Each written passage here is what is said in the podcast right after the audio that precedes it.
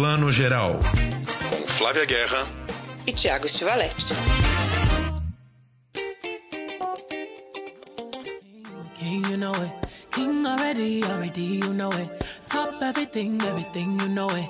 King already, already, you know it. My body so got a king body. Body gon' shine, bling, bling body. Calling on the shots, ring, ring body. Bom dia, boa tarde, boa noite você que acaba de ouvir um trechinho de Already, canção da Beyoncé, que já integrava o álbum The Lion King The Gift e integra agora um álbum visual, praticamente um filme, que ela lançou essa semana na Disney Plus. No exterior, aqui a gente vai poder assistir daqui um tempinho o filme inteiro, mas já pode ver Already no YouTube, que faz parte, como eu já disse, desse álbum, Black Skin. A gente vai falar mais disso hoje mas antes eu chamo aqui o Tiago Stivaletti. Bom dia, boa tarde, boa noite, Tiago. Olá, Flávia Guerra, tudo bem? Pois é, vamos discutir aí esse álbum visual que gerou muita polêmica aqui no Brasil essa semana. É, vamos ter também um convidado muito especial, o nosso amigo Bruno Carmelo, crítico de cinema do, do site Papo de Cinema, que vai dar aqui as suas dicas de filmes. Vamos discutir aqui American Sun, um filme da Netflix estrelado pela Kerry Washington. Também vamos ter High Life, o último filme da grande diretora francesa Claire Denis, que acaba de chegar no pay-per-view. Mas, enfim, vamos começar por essa grande polêmica da semana, né? Claro, a gente adora uma polêmica, adora Beyoncé e adora a cultura africana, que é o que ela quis homenagear com esse álbum visual.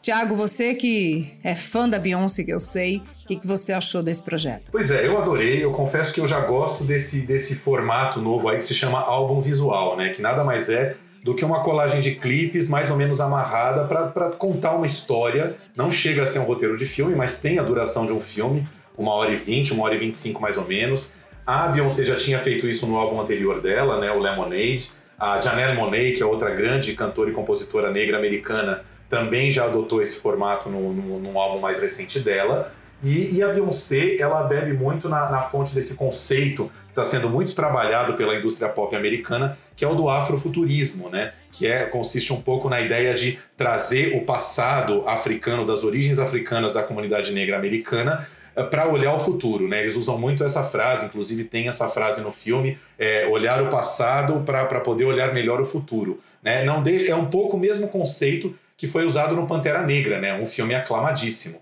Mas aí, enfim, tivemos toda essa polêmica essa semana, que nós, nós tivemos a grande antropóloga Lilia Moritz Schwartz fazendo um texto na Folha de São Paulo segunda-feira, que foi super debatido e muito criticado pela comunidade negra, porque, enfim, na minha opinião, era um texto muito pequeno e reducionista, faltou espaço para Lilia escrever e faltou, enfim, um pouco mais de cuidado para falar com, com a, a, comunidade negra, sendo que a Lília é uma antropóloga branca. Né? Isso gerou debates aí a semana inteira. Você também acompanhou um pouquinho? Acompanhei e exerci muito bem meu lugar de cala, como eu costumo falar, que é o de escuta e aprender com o que a comunidade negra está dizendo para gente. Eu concordo com as críticas que foram feitas no sentido disso, né, de entender e de ouvir esse lugar, o que, que é proposto, qual que é exatamente essa luta que a Lilian disse que a Beyoncé né, não estava exatamente fazendo jus quando ela reduziu né, a, a, a, essa questão da cultura, a oncinha e afins. Eu, eu entendi toda a questão, achei bom até o debate, porque a Lília depois, né, se desculpou, se retratou, ouviu também. Então, eu acho que esse espaço de diálogo é o que a gente precisa hoje em dia. Eu não gosto da cultura do cancelamento, a não ser que seja algo extremo mesmo. E Lila, e Lilia sempre foi muito aliada, uma estudiosa. Ela está dentro né, dessas lutas todas. Então, eu acho que estamos num processo de aprendizado, não, Tiago? É, exatamente. Acho que cancelar não é o caso, ainda mais num, caso como a Lilia, que é realmente uma intelectual reconhecida. É, tenho certeza que a a, a, Folha convidou a Lília, um dos grandes motivos é que a Lília, por exemplo, lançou uma, uma grande biografia premiada com o prêmio Jabuti, que eu estou lendo nesse momento, inclusive, que é a biografia do Lima Barreto, né, um dos grandes escritores negros do país, muito esquecido, muito relegado pela, pela intelectualidade. E, cara, é uma biografia fantástica, uma pesquisa extensíssima. Então, assim, coisas cruéis que acontecem, né? Infelizmente, um texto na Folha de São Paulo falando da Beyoncé é muito mais lido do que uma biografia do Lima Barreto. E tenho certeza que a Lília passou uma, uma, uma má semana aí, né? Estressadíssima com toda a repercussão que teve. Mas é como você falou, eu acho que tem muita dor um pouco nesses atritos, mas é um passo, é mais um passo que a gente dá para confrontar essas visões e realmente dar mais espaço para os escritores e os intelectuais negros falarem, né, falarem sobre do lugar de fala deles, que é muito importante abrir esse espaço, e, e, a própria obra da Beyoncé nesse momento é, é mais um passo em direção a isso. Né? É, a, a Jamila Ribeiro escreveu hoje na, na Folha, hoje sexta-feira, que a gente está gravando, e a Jamila critica a, a Lilia e traz é, a visão de duas grandes intelectuais negras, estudantes do, do, do, do, africanismo, da cultura africana, e traz a visão delas que também é crítica a Beyoncé. Elas também fazem grandes críticas a Beyoncé. É, uma delas fala, por exemplo, deixa eu até pegar o nome dela aqui, que eu tenho anotado, só um minutinho. Isso foi, foi o texto da Judicaele Iracose, uma grande intelectual é, americana da Universidade Americana, falando da Beyoncé. E a Judicaele critica, por exemplo, o fato de que é, nessa questão da, da, da, cultura pop trazendo o afrofuturismo, fala-se muito, traz muito esse conceito do, é, da, da, do, da população negra africana como reis e rainhas. E a Judicaele faz uma grande crítica, fala é preciso também lembrar que existiam é, cidadãos africanos comuns que não eram reis e rainhas e nem por isso não merecem o seu lugar de fala, o seu espaço. E, e tanto Pantera Negra quanto o álbum visual da Beyoncé tem essa coisa de nós éramos reis, né? É, Black is King, we, we were King. Mas enfim, quer dizer que só, só, só é, enaltecendo a figura do rei é que nós podemos nos empoderar. Não, o empoderamento tem que existir para o cidadão comum. Isso é uma crítica da Judy Kaeli, que é uma é uma intelectual negra, enfim. Ou seja, estão vindo críticas de todos os lados, mas é que realmente o texto da Liga é, foi reducionista, foi pequeno, foi, foi mal refletido. Enfim. É isso aí. E eu acho importantíssimo. A gente até comentou durante a semana, né? Djamila é crítica, ela é colunista da Folha. Ela poderia ter escrito também junto, né? Como a Folha e outros tantos jornais fazem, né? O, o gostei e não gostei, né? Sendo reducionista aqui também, tendo outros olhares na mesma edição. Eu acho que isso teria sido algo interessante e está sendo, porque isso está acontecendo também alguns dias depois, mas é um diálogo aberto e acho que é isso. A gente tem que trazer os teóricos, teóricas negras que estão tratando disso de todas as vertentes. Nós somos muito ignorantes nessa questão, né? A gente tem muito mais é o que é como eu brinco sempre, calar e ouvir e obviamente, né, colaborar para essa questão, mas valorizando aí. Então, acho, acho saudável esse atrito que houve para que haja esse aprendizado. É, eu acho que além da questão racial, teve um outro atrito grande aí, que é a Lilia, uma intelectual da academia, é, escrevendo sobre uma, uma grande estrela da música pop americana, que são mundos, mundos muito distintos, né? Então, é, todo mundo falou a semana inteira da crítica que a, que a Lilia fez à estampa de oncinha, o figurino de oncinha da Beyoncé. A Beyoncé troca 492 vezes de figurino ao longo do filme, é uma coisa assim exuberante. Mas enfim, isso faz parte do código da cultura pop. A gente até brinca, né, Flávio? Que eu sou uma pessoa muito mais da música pop do que você. Enfim, eu, eu, eu, eu curto clipes de Madonna, de Lady Gaga, gosto, faz parte da minha, da minha bagagem. E aí, assim, é, realmente, você tem, que, você tem que dar um desconto, porque é o código da cultura pop, né? Não é um filme com um discurso muito concatenado. Um dos primeiros, uma das primeiras missões de um álbum visual ou de um clipe de uma cantora pop é, impressionar, é causar um impacto, né? é derrubar as pessoas pela exuberância. Isso faz parte da, da indústria pop e da música pop. Né? E eu acho que às vezes a gente olha, a gente olha o, o, o momento, agora o microcosmo do, do, dos dias que estão se passando e esquece de olhar o, o, todo. assim. É só a gente lembrar que a grande estrela negra no momento nos Estados Unidos é a Beyoncé, e há 20 anos atrás, na nossa geração, era o Michael Jackson, que era um astro assim já polêmico, porque foi um astro que embranqueceu, né? Em parte pela doença de pele dele, mas existem, existem aí é, vertentes que consideram que o Michael também acelerou e, e, e, e, quis esse embranquecimento, né? E isso hoje seria insustentável. Michael Jackson hoje seria um, um astro que seria duramente criticado no, nos anos 2010, 2020. E a Beyoncé é uma evolução em relação a isso. É uma estrela que está tentando discutir a negritude, discutindo de fato a negritude no trabalho dela, pois isso já é uma evolução imensíssima na cultura pop. Né? Nós não somos aqui especialistas em música pop e nem cultura pop, mas acompanhamos. Você muito mais do que eu nesse sentido. E assim como existe o cinema pop o seu lugar e seus códigos de linguagem, um cinema mais pop, mais comercial. Então a gente não pode reduzir a nossa visão ao, ao, né, do objeto que está sendo estudado, ele está dentro desse universo. Isso que você falou, esse álbum é de profundo valor.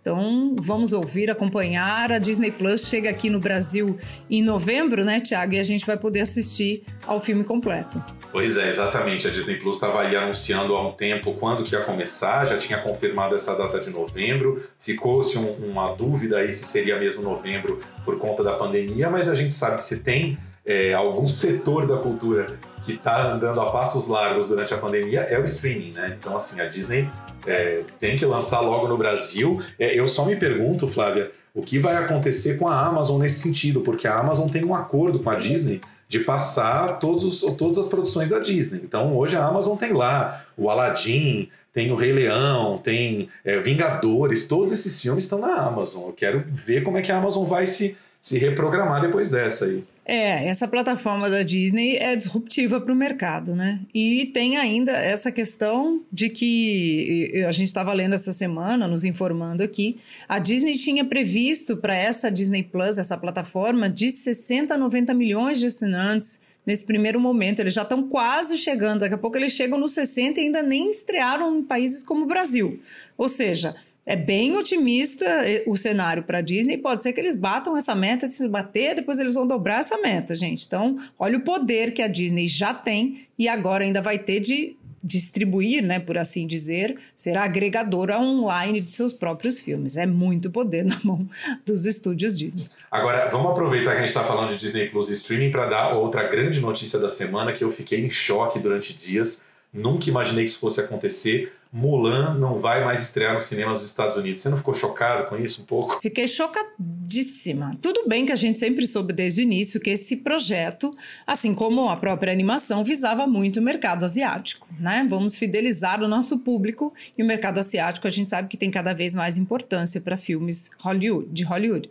Mas nem estrear nos cinemas não dá essa chance, é, é doeu, né? E o Brasil talvez é, não sei como é que nós vamos ficar nesse cenário, né, Tiago? Com os cinemas da Ásia abrindo, Europa também reabrindo, nós temos muita chance de ficar para trás em vários filmes aí do circuito, não só Mulan. Isso, quer dizer, por enquanto Mulan está mantido no Brasil, né? Não foi oficializada uma nova data ainda, está se trabalhando com setembro. Agora, outra coisa que chamou a atenção é que é, Mulan vai direto para PVOD, né, nos Estados Unidos, vai direto para o streaming a um ingresso de 30 dólares, que é altíssimo para o mercado americano. Um ingresso comum de cinema nos Estados Unidos é 15 dólares, metade disso. Um ingresso de IMAX é 20 dólares. Agora, claro que a Disney está pensando aí, é, cobrando 30 dólares, é, é, é, um ingresso meio um combo para toda a família que está em casa para assistir. Então, assim, pai, mãe e filhos, a família assistir Mulan, 30 dólares ainda vai sair mais econômico que o cinema. Agora, eu, por exemplo, que moro sozinho, se eu fosse pagar 30 dólares para ver Mulan, é uma facada.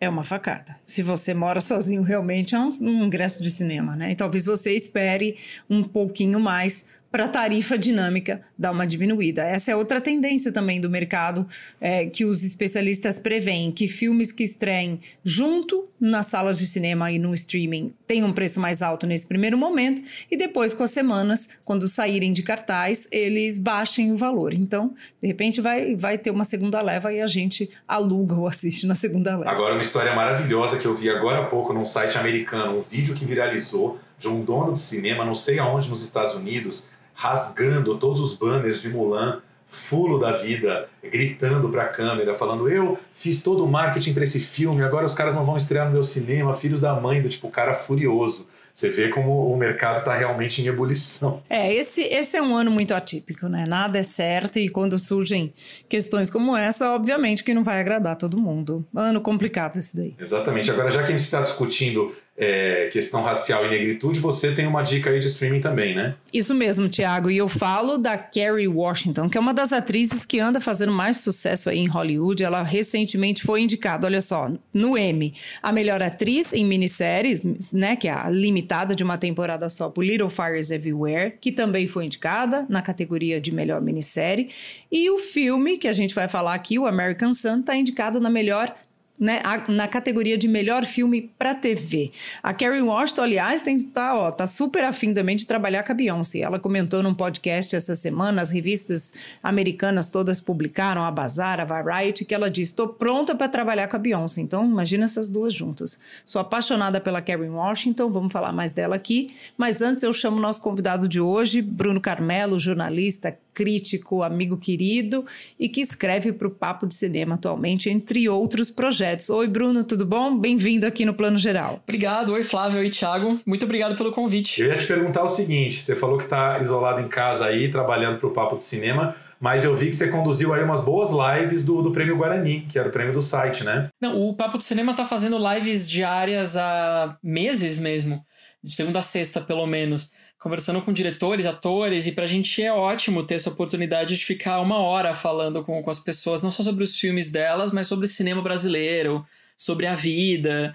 Tem sido conversas muito gostosas. Recentemente conversei com o Matheus Nastergalli, foi muito bacana.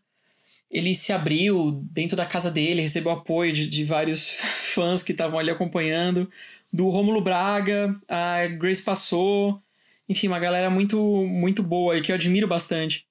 Eu vou ouvir, eu vi e ouvi vários e adorei. Eu acho que as lives, a gente brinca, né? Que tem muita live, a gente não tá dando conta, mas as lives têm sido boas companheiras da gente para manter a gente nesse diálogo, né? Nessa grande esfera da internet. Fundamentais. Ô, Bruno, a gente estava aqui discutindo, já já a gente vai pedir suas dicas também. A gente estava falando de American Sun, que é um filme da Netflix aí é, de 2019, estrelado pela Kerry Washington. Você também pôde ver esse filme, né? Assisti. Eu quero saber os motivos que levaram a Flávia a, a, sugerir o filme. Eu fiquei interessado em conhecer o ponto de vista dela, Flávia. Os motivos são Kerry Washington. Kerry Washington, Kerry Washington.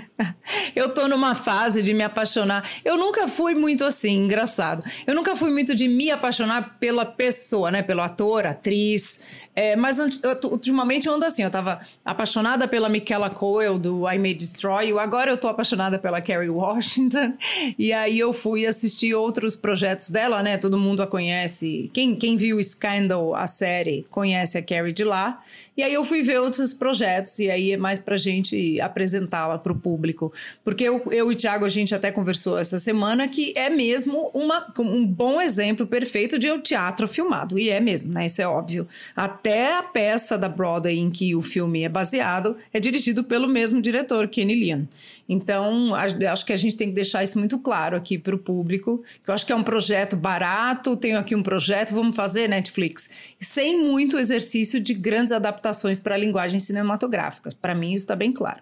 É, mas eu gosto de ver a Carrie atuando, então a dica é essa. Conta um pouquinho a história da, da, do filme. A história é a, dessa mãe, a que, que, que é vivida pela Carrie. Já começa né, a ação do filme quase como se fosse um segundo ato. Ela já está numa delegacia durante uma madrugada chuvosa, já já num tom super acima, desesperada, nervosa, né? Já está muito não esperançosa mais porque seu filho adolescente é, saiu de casa depois de uma discussão que ela teve com ele, não voltou, está desaparecido e aí a gente vai descobrindo ao longo né, da, da ação o que, que vai acontecendo e tudo vai sendo descoberto pelos diálogos, né? Como eu disse, é muito teatral. Então a, a premissa inicial é essa daqui. My son never came home. Look, I'm sure that he's gonna turn up. First name? Jamal, J A M A L. Does he have any distinguishing scars, tattoos, gold teeth? Uh, does he go by any street names? He doesn't have a street name. Bruno, o que, você achou do filme? Eu, eu, fiquei muito surpreso, eu não sabia que o formato dele era esse. De pouquíssimos personagens, num cenário único e que era inteiramente baseado em conversa ele é todo baseado em diálogos, né? E não só diálogos, assim, são brigas, gritos e choros. Praticamente não tem respiro, né? Então, ele é um filme até curto, mas ele é muito pesado, ele é asfixiante, ele é difícil até de assistir, eu achei. Porque eles começam gritando na primeira cena e 90 minutos depois eles estarão gritando. Sobre temas importantíssimos, sobre o racismo e, e desigualdade social e brutalidade policial mas sempre num, num, tema, num tom é, muito, muito alto e muito violento. Eu não sei se vocês tiveram essa impressão também. Sim, total. Eu achei engraçado que é, começa com uma, uma, um anúncio assim um pouco estranho, que é assim, a TV Experience, chama de uma experiência de TV. Não é um filme, não é uma peça, é uma experiência de TV. Mas claro que a raiz é total no teatro. Agora, eh, sei lá, eu acho que até, até isso a quarentena mudou em mim. Eu nunca fui fã de telefilme e de teatro filmado, nunca gostei. Mas eu ando com tanta saudade de teatro que só por esse filme ter uma estrutura de teatro, você vê que o trabalho dos atores é muito mais importante que o do diretor. Isso para mim já, já remeteu ao teatro e já, já, me, já, já me deixou satisfeito em algum, em algum ponto de mim que tá morrendo de saudade do teatro. Assim. É, eu também ando com saudade do teatro, tem isso também. Mas eu, eu, mas eu gosto muito dessa estrutura. De, de, é quase literária, teatral mesmo, né? De que muitas imagens que não estão ali, a gente é que vai construindo mesmo, não tem referência visual a isso. São pouquíssimas referências que o filme traz de flashbacks. E eu nem gosto tanto. Tem uma referência ali quando o casal se conhece. É, vocês vão, vão entender quando assistirem que o ex-marido da, da personagem da Carrie chega, que é o pai desse jovem, eles se separaram há pouco tempo. Quando ele, entra em cena, né, tá tudo muito no mesmo tom ali, e aí tem um flashback para mostrar como eles se conheceram. Por mim, nem precisava desse flashback, que eu achei bem cheesy, né? Bem meio brega ali, não gostei. É mal encenado. É. Mal encenado. Agora, é, é, importante lembrar que é isso, é um casal interracial, né? Carrie Washington negra, o marido branco, agente do FBI. Já existe todo um tratamento, uma diferença de tratamento é, do, do policial jovem que está ali na delegacia é, lidando com a Carrie, muda completamente quando entra o marido por ser branco, né? Nisso já, já mostra um pouco a diferença racial, mas é um filme que toca nessa questão do, do tratamento policial, da abordagem policial, tudo a ver com o caso do George Floyd que explodiu esse ano, e é um filme anterior ao George Floyd, né? Que torna-se mais atual agora que a mídia só tá falando disso. É, ironicamente, a última fala, a última frase do filme é eu não consigo respirar. Enfim, isso né, foi, foi a frase marcante agora do que aconteceu com o George Floyd, já tinha acontecido em outros movimentos também.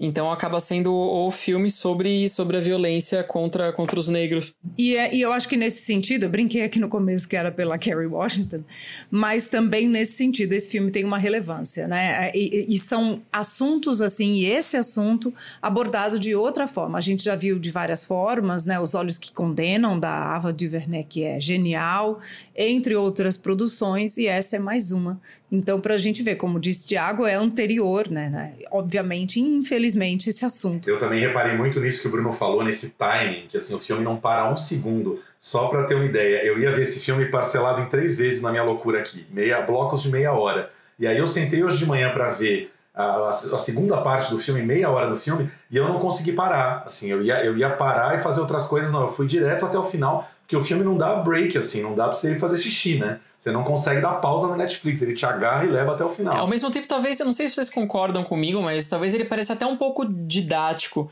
no sentido de que ele não deixa o racismo transparecer nas atitudes normais dos personagens. O racismo é debatido no diálogo. Os personagens estão falando sobre racismo o tempo inteiro. É uma esposa negra, né, falando por ex-marido, enfim, jogando na cara dele todos os privilégios que ele tem por ser branco, por ser homem branco hétero e que ele não percebe que ele acha que são completamente naturais. Então, muito disso tem que ser de fato explicado, porque ela está explicando para ele, ela está explicando para um policial ali de baixa patente, branco também, que a trata mal, e ela tem que ficar explicando para essas pessoas que elas são racistas e não percebem. Então, tem um caráter que é até pedagógico, assim, que é didático mesmo. É, e que e muitas, e muitas produções elas ainda têm que ser mesmo, né? Pra gente, como o marido dela, o ex-marido dela. E eu acho que também isso traz da estrutura né, teatral, mas também acho que mesmo no teatro isso tá bem didático, sim, Bruno. Concordo com você. Não, inclusive isso que você falou, Bruno, o filme teve bastante crítica negativa quando saiu em novembro, e muitas das críticas eram exatamente disso, de ele pesar um pouco a mão no, na maneira com que ele faz o discurso, quer dizer, tem as atitudes, mas logo depois já tem a Kerry Washington falando e denunciando tudo que está acontecendo, é né? uma coisa muito verbal mesmo. Mas agora a gente queria saber da sua dica, o que, que você tem para nos indicar aí? Então, eu decidi trazer para o podcast de hoje um filme que é difícil, mas eu acho que é importante também ter experiências como essas, que nem, não necessariamente vão ser super agradáveis, que é a do filme O Pássaro Pintado. É um filme enfim, de guerra, é um retrato da, da guerra pelo ponto de vista de uma criança. Enfim, é uma criança que é abandonada, é afastada dos pais, passa a morar com a avó, só ele e a avó, até o dia em que a mulher morre dentro de casa. Ela morre e ele fica sozinho, ele não tem quem cuide, ele não tem familiares por perto. E a única solução pro garoto é tentar buscar os pais de volta, sem saber muito bem onde eles estão. Então ele vai atravessar o campo de batalha, ele vai presenciar todos os horrores da guerra até, quem sabe, eu não vou revelar o final, encontrar os pais ou não. Brana siebef. É um filme pesadíssimo, é meio ame ou odeie. Vocês gostaram? A questão não é gostar, eu achei meio judia- judiado você fazer isso com a gente na quarentena, a gente isolado, ver um filme desse pesado. Não, mas eu achei o filme bem bonito, assim, uma fotografia sensacional. Mas, enfim, é realmente é um filme, nossa, que é atrocidades do começo ao fim, né? É, esse filme me lembra muito o Vai Veja, né, que é da década de 80, que é russo, né, do Elem Klimov, que pra mim é um dos melhores filmes de guerra e dessa infância, né, desse processo de é, transformação, né, de uma criança diante desses horrores, né, é o, é o tal do coming of age, né, o processo de amadurecimento, o rito de passagem para a vida adulta da pior forma possível. E, e, me lembra demais o Vai Veja, né? Porque também é a história de um garoto no Vai Veja, o menino é um pouco mais, mais velho, né? Já é adolescente, mas ele passa também essa via crucis horrorosa. Então, para mim, parece um Vai Veja dos, né, da nossa década. Respeito muito, acho linda a fotografia, ele é rigoroso, eu entendo toda até quase uma teatralidade. Estamos falando aqui de esquiar em muitas cenas, mas confesso que para mim é uma experiência doída. Eu, eu assisti ao filme no Festival de Veneza no passado, já foi doído, e aí eu revi agora. E é, continua sendo doído, Bruno. Acho que eu encerro a minha participação com esse filme nessa segunda. Não nessa vai ver três, quatro vezes também. Né? É. Não vou ver três. Não, o que eu acho bacana na experiência é que assim, ele brinca muito com essa ideia da experiência do tempo. É um filme de três horas de duração. E o garoto vai sofrer todas as atrocidades possíveis ao longo de três horas. E, mas ao mesmo tempo é uma, é uma viagem fantástica. É como se fosse uma Alice no País das Maravilhas, só que no País dos Horrores. Porque, sei lá, tem uma cena dele em que a cabeça do menino é bicada por pássaros até sair sangue. Mas corta no dia seguinte, ele tá andando como se nada tivesse acontecido. Ele não tá sofrendo aquelas dores. Tem, tem essa relação meio fantástica do tempo de, de um corpo que vai sofrendo provações e continua e continua como se nada tivesse acontecido.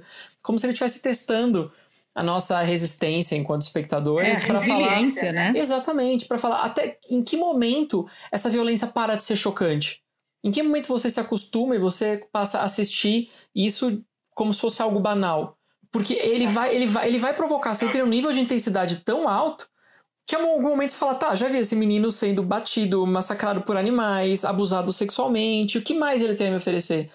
Então a gente começa a ficar passivo diante da violência. Eu acho isso é um questionamento importante que ele tem com o espectador. É, e esse, esse filme é tcheco, né? E eu acho que o, diretor, ele, ele questiona muito isso, ele trouxe isso né, nos debates sobre o filme. E nesse sentido, ele me lembra, oh, o cinema russo é sempre muito leve, né? O cinema dessa região são muitas comédias, comédias românticas que eles dão pra gente, né? E, e me lembra também o trabalho do diretor do Leviatã, né? E do que é também e o Loveless, né? O Sem Amor, que também tem essa questão dessa infância maltratada, violentada, que chega um momento em que a gente fica meio é, anestesiado, né? Pela violência. É, eu queria falar aqui só do o garoto é judeu, né? Tem isso, é um judeu na, na estertor aí da Segunda Guerra. E aí tem essa metáfora do pássaro pintado que dá nome ao filme, que é uma das cenas mais é, fortes e bonitas e cruéis ao mesmo tempo do filme, que é quando ele, durante um período aí da trajetória dele, ele tá com um cara que, que gosta de pintar as asas dos pássaros, né? Ele pinta um pássaro de branco e solta. E esse pássaro, ele, ele cai ali dentro do grupo de pássaros negros e isso causa um caos ali na, na, na revoada deles, né? É, tipo, des- desorganiza totalmente porque é um elemento diferente e os, os pássaros não sossegam até eliminar esse pássaro branco diferente. É uma metáfora muito cruel do judeu dentro da Segunda Guerra, né? Mas é uma cena, para mim, a cena mais forte, mais simbólica do filme, porque ela é, ao mesmo tempo que ela é bonita, ela é, ela é muito dolorosa, né? De se ver o quanto, né? Mesmo na natureza existe essa agressão contra o diferente, né? Sim, e, e, eu acho também a cena da, da, do estupro que há no filme, total, do, da forma como ele existe, e principalmente por, por ele ser cometido por mulheres, isso aqui é um spoiler, mas não vai né, acabar com a sua experiência de filme, quem está assistindo ainda não viu. E, não, não tem como né, acabar com a experiência. Não tem, né? E, e, e, a reação como um do, uma das... Eu gosto muito na, nessa, nessa trajetória desse menino, eu gosto também de como, de uma certa forma, ele também vai encontrar encontrando protetores, né? E, e para mim esse é um dos melhores momentos do filme, né? Que é essa pequena bolha de proteção que ele encontrou com esse esse homem que cria esses pássaros termina de uma forma muito melancólica, muito triste depois da morte dessa mulher. Então é, é o amor possível que existia ali, um carinho desse homem com essa mulher e desse homem com esse menino, também vai dando esses lampejos para gente, né, da humanidade que existe ali e que também é agredida e às vezes aniquilada em vários momentos. Então, esse filme tem uma grande poética aí, só que é uma poesia muito dura, né? Uma porrada na nossa cara a cada cinco minutos. Não, gente, mas eu acho importante, para quem estiver ouvindo, eu acho importante lembrar que, assim, o filme sugere muitas violências, mas ele mostra muito pouco. Isso eu acho importante, no sentido de, sei lá, tem uma insinuação muito clara de pedofilia, mas a gente não vê o menino sendo literalmente abusado por um adulto. Existe uma insinuação muito clara de, de violência contra animais, mas a gente não vê aquilo acontecendo de fato. Então, enfim, ele, ele sugere que a gente busque nosso próprio imaginário de violências e projete ali. Eu, tem muita gente que considera o filme sádico, eu não considero sádico porque ele brinca com o nosso próprio arsenal, sabe, de imagens. Nossa própria experiência. Eu, eu acho que é meio a meio, porque essa cena da violência contra a mulher que a Flávia falou já é mais explícita. Tem, tem as duas coisas no filme, né? Tem o implícito e tem o explícito, dependendo do episódio que vai ser contado ali. Né? E, e tem todos os preconceitos ali projetados também, né? Da liberdade sexual. Né? Esse episódio me marca muito porque ele diz respeito ao feminino ali nessa guerra. E, e, outros também. Então, são. E eu gosto demais, só um detalhe aqui, uma curiosidade: a participação do Udo Kier, né, que é um ator de Bacurau numa das, numa das anedotas ali. Não, só do, do Kia, né? Tem, tem um elenco fantástico. Tem Harvey Keitel que entra num momento que eu falei, gente, é o Harvey Keitel nesse filme tcheco? Que eu não entendi se ele foi dublado ou não, porque eu tentava ler o lado do Harvey Keitel e, e às vezes me parecia que ele estava realmente falando tcheco ali. Eu fiquei bem na dúvida. É, parece que ele foi dublado. Vocês acharam, é. mas também não era a voz dele, acho que é dublado. Parece que ele foi dublado. É, mas o Udo acho que tá falando mesmo, porque o Udo é um gênio, né? E já filmou em toda a Europa. Eu acho a participação dele genial. Tem o Stellan Skarsgård, né, que está em quase todos os grandes filmes aí. O Stellan Skarsgård já aparece em algum momento, numa participação quase muda. O, o personagem dele é, é uma aparição muito rápida ali, sem diálogos. E tem Julian Sands, né, que é o ator do grande clássico dos anos 90, Encaixotando Helena. Que eu lembro que eu demorei meses para conseguir ver esse filme, adorava Encaixotando Helena. O nome é maravilhoso. Bom, esse então, essa foi a dica do Bruno. Então, o Pássaro Pintado está nessa plataforma Cinema Virtual né, que é uma plataforma que se propõe a, a, a, fazer lançamentos que estariam talvez na sala do cinema no streaming. Né? Esse é um dos filmes aí que talvez tivesse sido lançado em sala se a gente não tivesse na pandemia. Vamos agora para as nossas notícias. O levantamento da Variety mostra que quase metade das salas de cinema do mundo já está operando, tá? Hoje a gente tem mais ou menos é, 48% das salas no mundo todo funcionando, alguns países mais problemáticos com pouquíssimas salas ainda. É o caso do Brasil, dos Estados Unidos, que toda essa questão de quando as salas vão reabrir de verdade, né? Os cinemas da Califórnia, quase todos praticamente fechados, e Hong Kong também é outro país que está uh, com as salas é, praticamente todas fechadas ainda por conta da pandemia. Né? Nos Estados Unidos, a gente tem o um dado interessante que só na semana passada 64% da bilheteria veio dos drive-ins. Isso também está acontecendo no Brasil. Mas eu não sei, eu estava sem ideia, eu até achei assim essa coisa de metade das salas um número relevante, mas se você pensar também, metade das salas ainda fechada é muita coisa. Né? É muita coisa. Também pensando que elas não estão totalmente ocupadas o público de cinema no mundo está bem pequeno, né? Cinema das salas, nas salas. De qualquer forma, a gente também não pode acelerar os processos, acho que principalmente em países como o Brasil, onde a gente não está de maneira nenhuma nem perto de começar né, a diminuir nossos casos.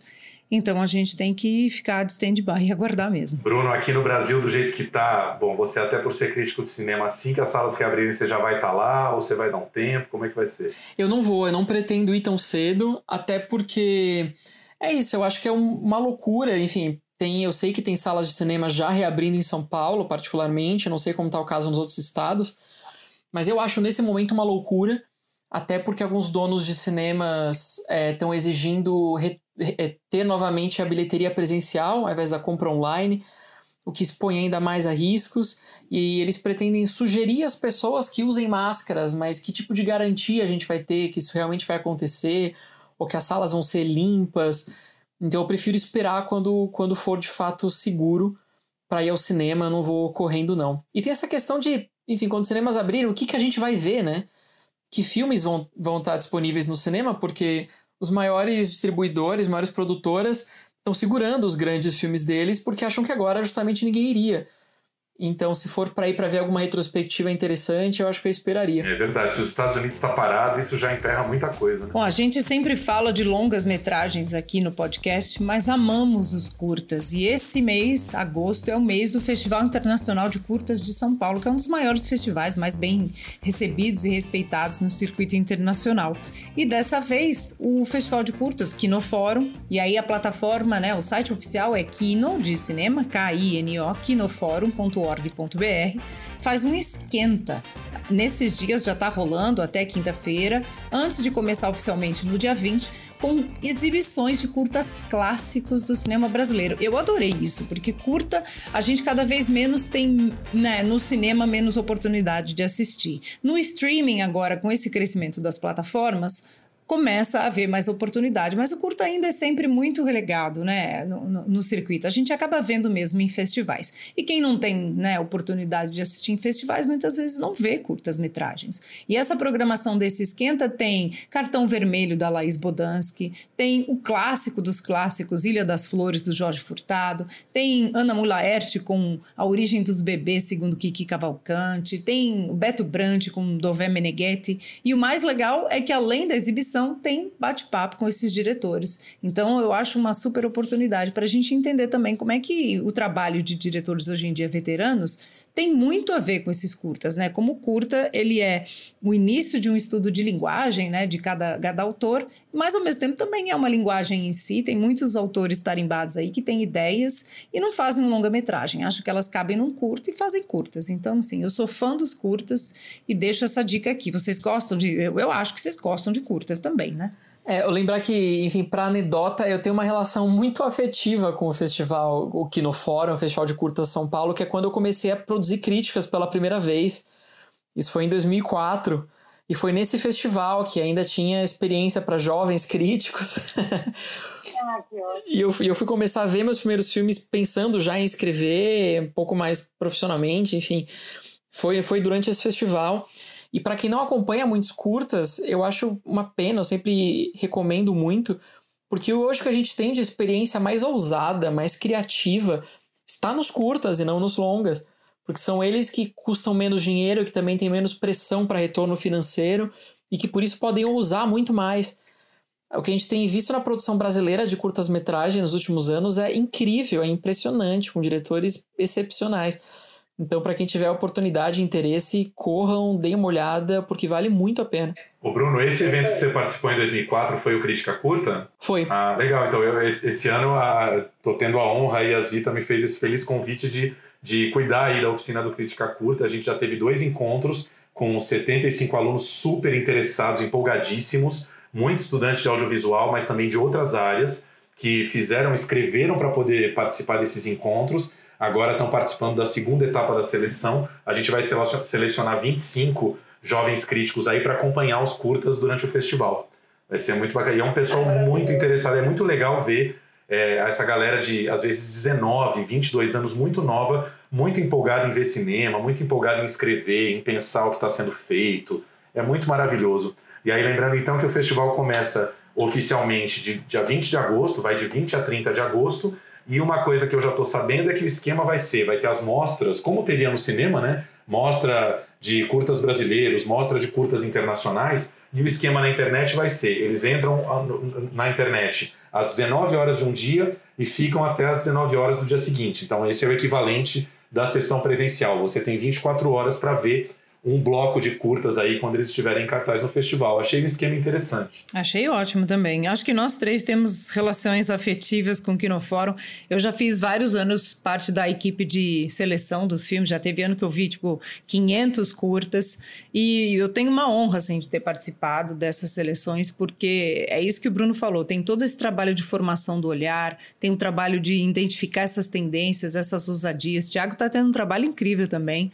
Então, assim, é, é um festival que a gente tem muito carinho, mas a gente fala aqui com muita isenção. É um dos festivais mais interessantes do gênero e entre todos os festivais do Brasil também. Então, essa dica aí, por favor, gente, aproveitem que esse ano é online, dá para assistir quem não está em São Paulo. Se tem uma vantagem do streaming é que pelo menos esse ano quem está fora do estado ou fora da cidade pode compartilhar também essa experiência. Exatamente. Outra notícia que eu queria muito dar aqui, que eu fiquei empolgadíssimo, o terceiro filme do Charlie Kaufman vai estrear logo logo na Netflix, no dia 4 de setembro. O Charlie Kaufman, esse americano aí talentosíssimo, diretor do filme mais do que cult aí, né? Desculpa, roteirista do Brilho Eterno de uma Mente Sem Lembranças, né? Roteirista de Quero Ser John Malkovich, de tantos filmes aí estranhíssimos que né, bagunçaram a cabeça da, de públicos aí no mundo inteiro. E é um diretor bissexto, né? Tá indo aí só pro seu terceiro longa, né? Ele, ele dirigiu Cinedoc Nova York, um filme de 2008 que não teve tanta repercussão. É, teve aí o Anomalisa de 2015 e agora, cinco anos depois, lançando esse novo filme que está sendo descrito aí como um filme meio de terror psicológico, aí um jovem casal que vai visitar os pais dele e a menina começa a se meter aí em situações estranhíssimas. O filme se chama Eu Estou Pensando em Acabar as Coisas, I'm Thinking of Ending Things, e o trailer foi lançado, divulgado no final da semana passada. Tem o Jesse Plemons, que é um dos atores da nova geração, Tony Collette, que também não dispensa um terror, né? Todo terror aí, mais ou menos bizarro, Tony Collette dá um jeito de entrar no elenco. E eu confesso que eu tô curiosíssimo aí. O que vocês acham do Charlie Kaufman? Olha, eu adoro o trabalho dele, principalmente como roteirista. Eu acho que os, os roteiros dele são geniais. A adaptação, Quero Ser John Malkovich, são muito bons. Eu ainda não me empolguei tanto com ele como diretor nos dois primeiros filmes, mas esse eu admito que eu fiquei interessado. É, eu acho que ele ganhou o título brasileiro hoje, se eu não me engano. Acho que ele foi como. É, estou pensando em acabar com tudo, não é isso? É, eu catei no IMDB aqui, eu estou pensando em acabar as coisas. É que eu acho que é o título de, de, de Portugal, mas enfim. Ah, pode não, mas acho que Netflix, não sei, né? Deixa eu ver. Não, tem toda a razão, você tem razão. Estou pensando em acabar com é, tudo. E, e, o trailer é, é, interessantíssimo. Ele é uma. Parece, de fato, uma comédia de terror. Ele lembra um pouco do Corra, porque né, tem o, a namorada que vai conhecer a família dos pais. E parece que os pais são estranhíssimos, parece que vai ter alguma situação de, de violência absurda ali dentro daquela casa. Não tem, obviamente, a questão racial, todos são brancos ali, pelo menos até onde a gente viu. Todos os personagens são brancos no trailer. Mas parece que vai ter alguma experiência de estranheza e de violência quando a personagem principal vai visitar os pais e o trailer é interessantíssimo. I've never experienced anything like it. I'm thinking of ending things. Huh? What? Did you say something? I don't think so. Weird. I'm visiting Jake's parents for the first time. He hasn't been my boyfriend for very long. They really are looking forward to meeting you. E uma informação que a Flávia vai adorar, a fotografia é de um polonês chamado Lucas Zal, e nada mais nada menos do que o fotógrafo do Pavel Pawlikowski, que foi o fotógrafo do Ida, e do Guerra Fria, trabalhando aí nos Estados Unidos. Só isso já, já me interessou mais. Ah, já amei. Já ganhou duas estrelas e meia, só por isso. Esse fotógrafo é maravilhoso. Aliás, os fotógrafos poloneses, eles têm um lugar muito carinhoso, né, no circuito internacional. Quando a gente diz é o fotógrafo é polonês, já ganha estrelinhas ali. O Exatamente. Projeto. São tantos, né? É. A escola de fotografia para o cinema polonesa já é um selo de qualidade. Are you okay? Yeah. I think you've endings. I am so glad Jake has found someone. Vamos para nossa próxima dica aqui. Eu já estava, a Flávia sabe, eu já estava acho que há umas três semanas a falar desse filme. Ele já está um tempinho aí no pay-per-view, no Now, no, no, na Apple TV, que é o no, novo, não dá nem para falar novo, né? O filme é de 2018 já. O último filme da Claire Denis, High Life, a primeira ficção científica da carreira dela. Né? Claire Denis é uma diretora francesa, é, talvez a, a, mais talentosa da atualidade. Assim, eu sou fã, tá entre as minhas 10 melhores diretoras vivas aí em atividade. e fazendo aí sua primeira ficção científica, o seu primeiro filme em inglês, como sempre uma história para lá de estranha, né? Você entende depois de algum tempo de filme que num futuro não muito distante, é, alguns presos condenados à morte estão, estão sendo mandados numa nave espacial, como se fosse para uma colônia penal, né? Para cumprirem a sua pena é, no espaço. E é, liderando esse grupo está uma cientista também para lá de estranha, vivida pela Juliette Binoche, que está é, começando aí um experimento, é, querendo, o sonho dela é conceber o primeiro bebê no espaço. Só que, enfim, ela está lidando aí com detentos, né, um pessoal é, barra pesada, acostumadíssimo aí com uma, uma grande violência de, de comunidade e todas as pulsões de sexo e violência possíveis vão estourar dessa vez no espaço, como sempre acontece nos filmes da Claire Denis. Vocês gostam do filme? O que, que vocês acham do último filme de Claire Denis? Tem Claire Denis, eu já gosto também, né? Brincando aqui. Bruno, o que, que você achou? Eu gosto muito do filme. A, a gente tá trazendo uns filmes estranhos hoje, né? Acho que a temática são filmes estranhos. É tem uma palavra que eu adoro, o Thiago sabe, tem dia que eu cismo com ela, que é esdrúxula. Essa edição é uma edição de filmes esdrúxulos. E pesados, nenhum filme leve, né? Não é tem, filmes pesados. Sabe o que, que é? A gente, a gente faz isso, dá um, um sopro e um tapa. Semana passada a gente fez uma edição toda de filmes de amor. Essa edição é só de filmes porrada. É, mas, mas vale destacar que o primeiro grande destaque da semana passada foi Amor do Haneke, né? Você vê que também não é assim o amor mais leve do mundo. Mas agora, né, nessa conversa, já é o segundo filme que a gente está citando com estupros provocados por mulheres porque não é algo que a gente veja no cinema com muita frequência. A Flávia já lembrou dessa cena fortíssima do pássaro pintado. Tem de novo um abuso sexual pesado e curioso envolvendo o Robert Pattinson no, no High Life. Mas eu, eu gosto da maneira como ele coloca essa mulher criadora, a mulher que dá vida, no papel de uma cientista maluca. Que ela tem todos os poderes, ela controla aquele lugar ela é desejada pelos rapazes, mas ela que determina quando as pessoas de fato vão fazer sexo e com quem, porque ela quer o sêmen de um, ela quer o óvulo da outra. É, é você levar essa posição da, da mãe controladora à figura meio da, da médica monstruosa. Eu acho o High Life interessantíssimo por isso. Are you sick? You realize nothing is ever gonna grow inside us? Break the laws of nature. You pay for it. Eu também acho, e tira o personagem feminino desse lugar, assim, né? Não que isso seja regra mais, mas não tá nem perto de ser maternal, né?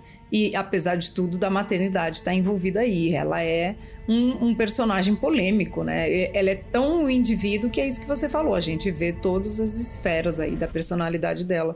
Eu gosto muito também desse tratamento da personagem. Eu acho que vocês estão tocando num dos pontos centrais de toda a obra da Claire Denis, que é essa questão de que uh, as, as, nossas pulsões primitivas, instintivas e sexuais, elas não podem ser dominadas. Esse filme tem muito essa, esse plot, né? Quer dizer, essa cientista que tenta controlar as pulsões sexuais, mas vai dar muita merda ali, né? Vai dar muito problema porque isso não é, não é algo que possa ser controlado.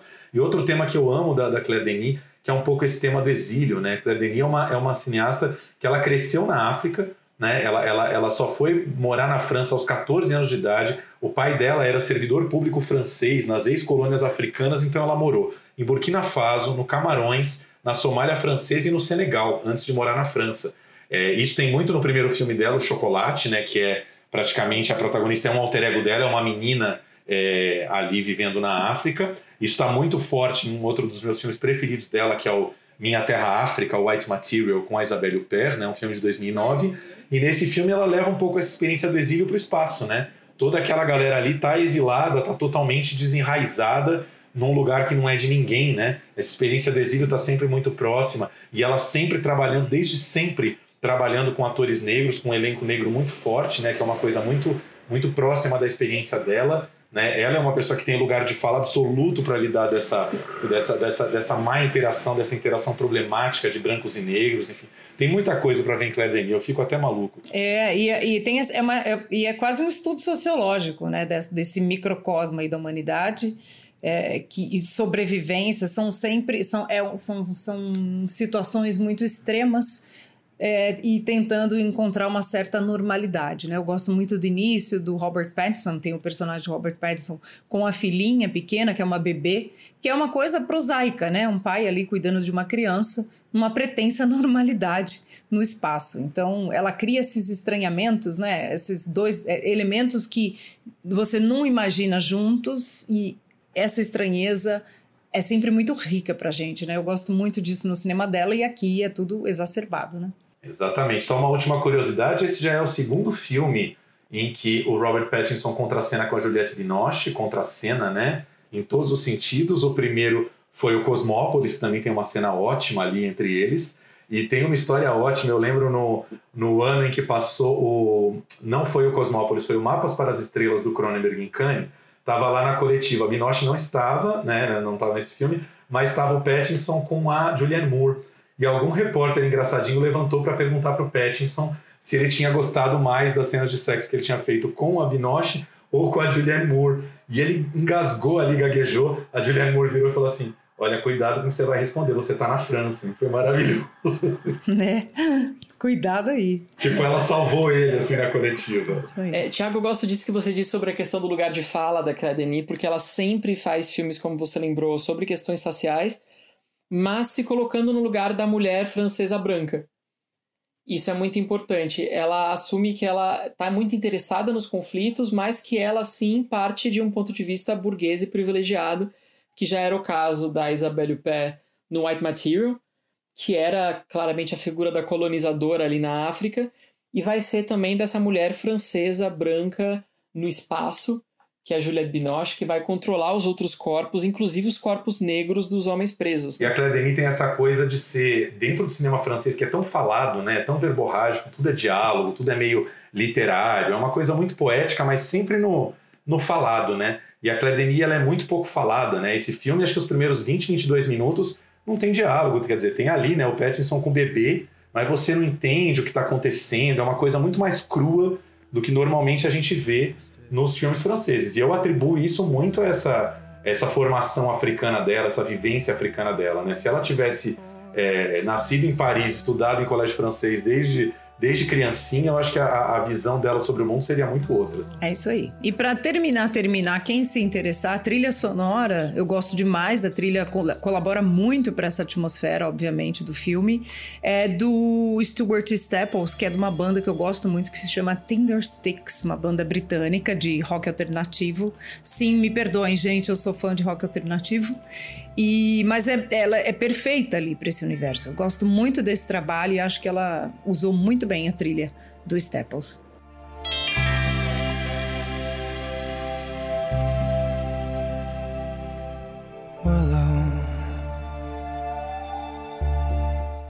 Exatamente, vale, vale dizer que a música tema chamada Willow, que é o nome da, da, da, da bebê do filme, né? É, é, cantada pelo próprio Pattinson, né? E encerra o filme de forma linda. Assim. Esse foi o plano geral dessa semana, uma edição esdrúxula, mas o convidado não é nada esdrúxulo, é um convidado queridíssimo, mandou muito bem aqui, que volte mais, Bruno, a gente vai te chamar mais, te convocar mais para trazer mais dicas esdrúxulas aí pra gente, que a gente adorou.